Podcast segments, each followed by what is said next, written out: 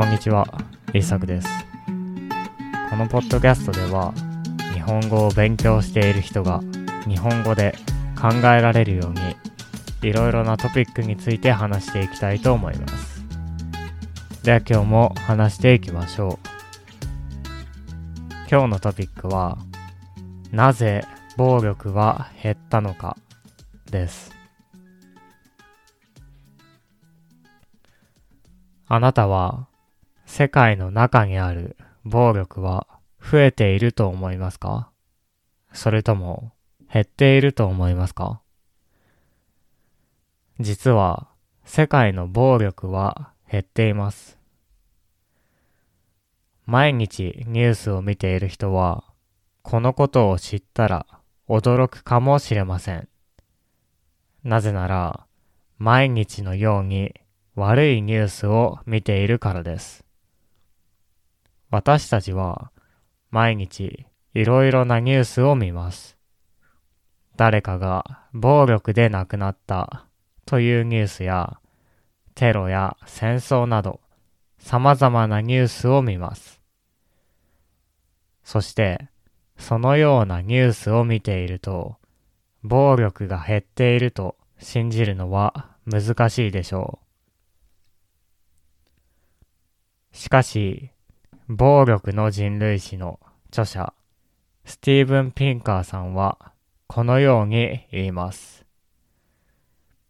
私たちの心は、あることが起きる確率を、それが簡単に思いつくかどうかによって決める。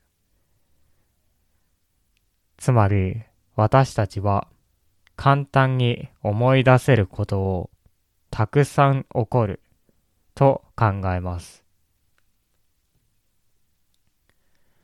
もしあなたが暴力のニュースを見たら簡単にそのことを思い出すことができるでしょう。暴力のニュースはとても刺激が強いですからとてもよく覚えてしまいます。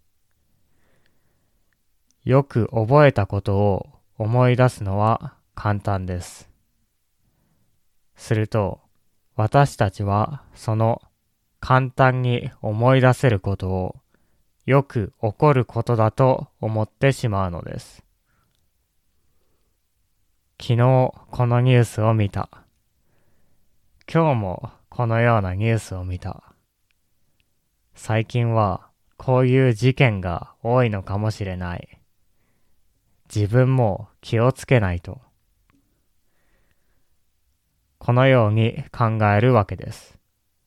しかし、あなたはまだその事件が起きている数が増えているのかを知りません。では、実際のデータを見て少し考えてみましょう。例えば、日本で人が誰かによって殺されてしまう数は2019年では292人でした。1日に1人より少ない数です。では、1980年には何人だったでしょうか ?1113 人です。今の3倍も多くの人が誰かに殺されていました。では、1950年では何人だったでしょうか ?1926 人です。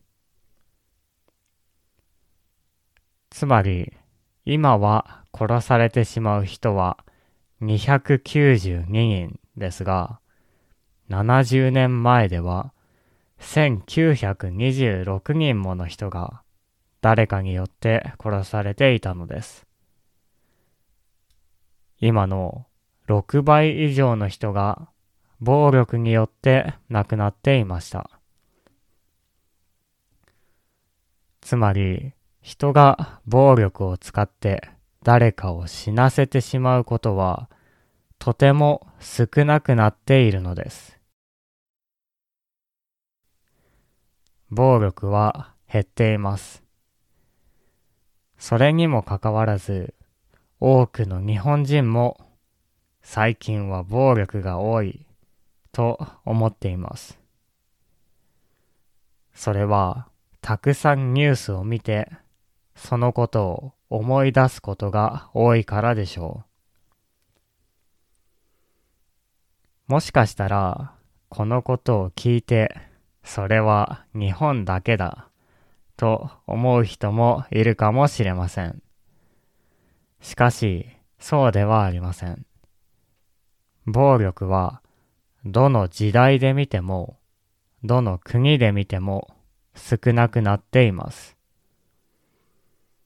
今から5000年前の時代から見ても、1000年前の時代から見ても、100年前の時代から見ても、暴力は減っています。もちろん、すべてがなくなったわけではありません。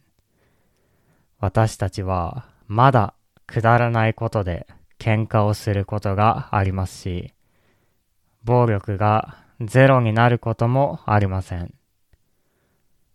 それでも武器を持って隣の村を攻撃しに行くこともなければ、自分の悪口を言われたからと決闘をすることもありません。そのようなことを私たちは長い間してきましたが、今はほとんどありません。私たちは世界の悪いところばかりを見てしまいます。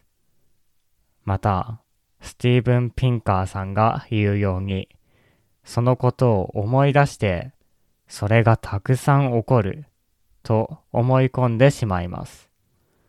しかし世の中では良くなっていることもあります。今は昔よりも多くの人が学校に行けるようになりましたし、女の子も教育を受けられることが増えました。今の世界の30歳の男の人が受けた教育の時間は10年間です。女性は9年間です。そのうち1年の違いもなくなるでしょう。また、多くの赤ちゃんがワクチンを受けられるようにもなりました。暴力で亡くなる人も減りました。もちろん、今でも考えなければいけないことは多いです。しかし、少しは世界の良くなったところも考えてみてもいいのではないでしょうか。はい。今日はなぜ暴力は減ったのかということについて話してきました。このことについて知らない人は多いと思います。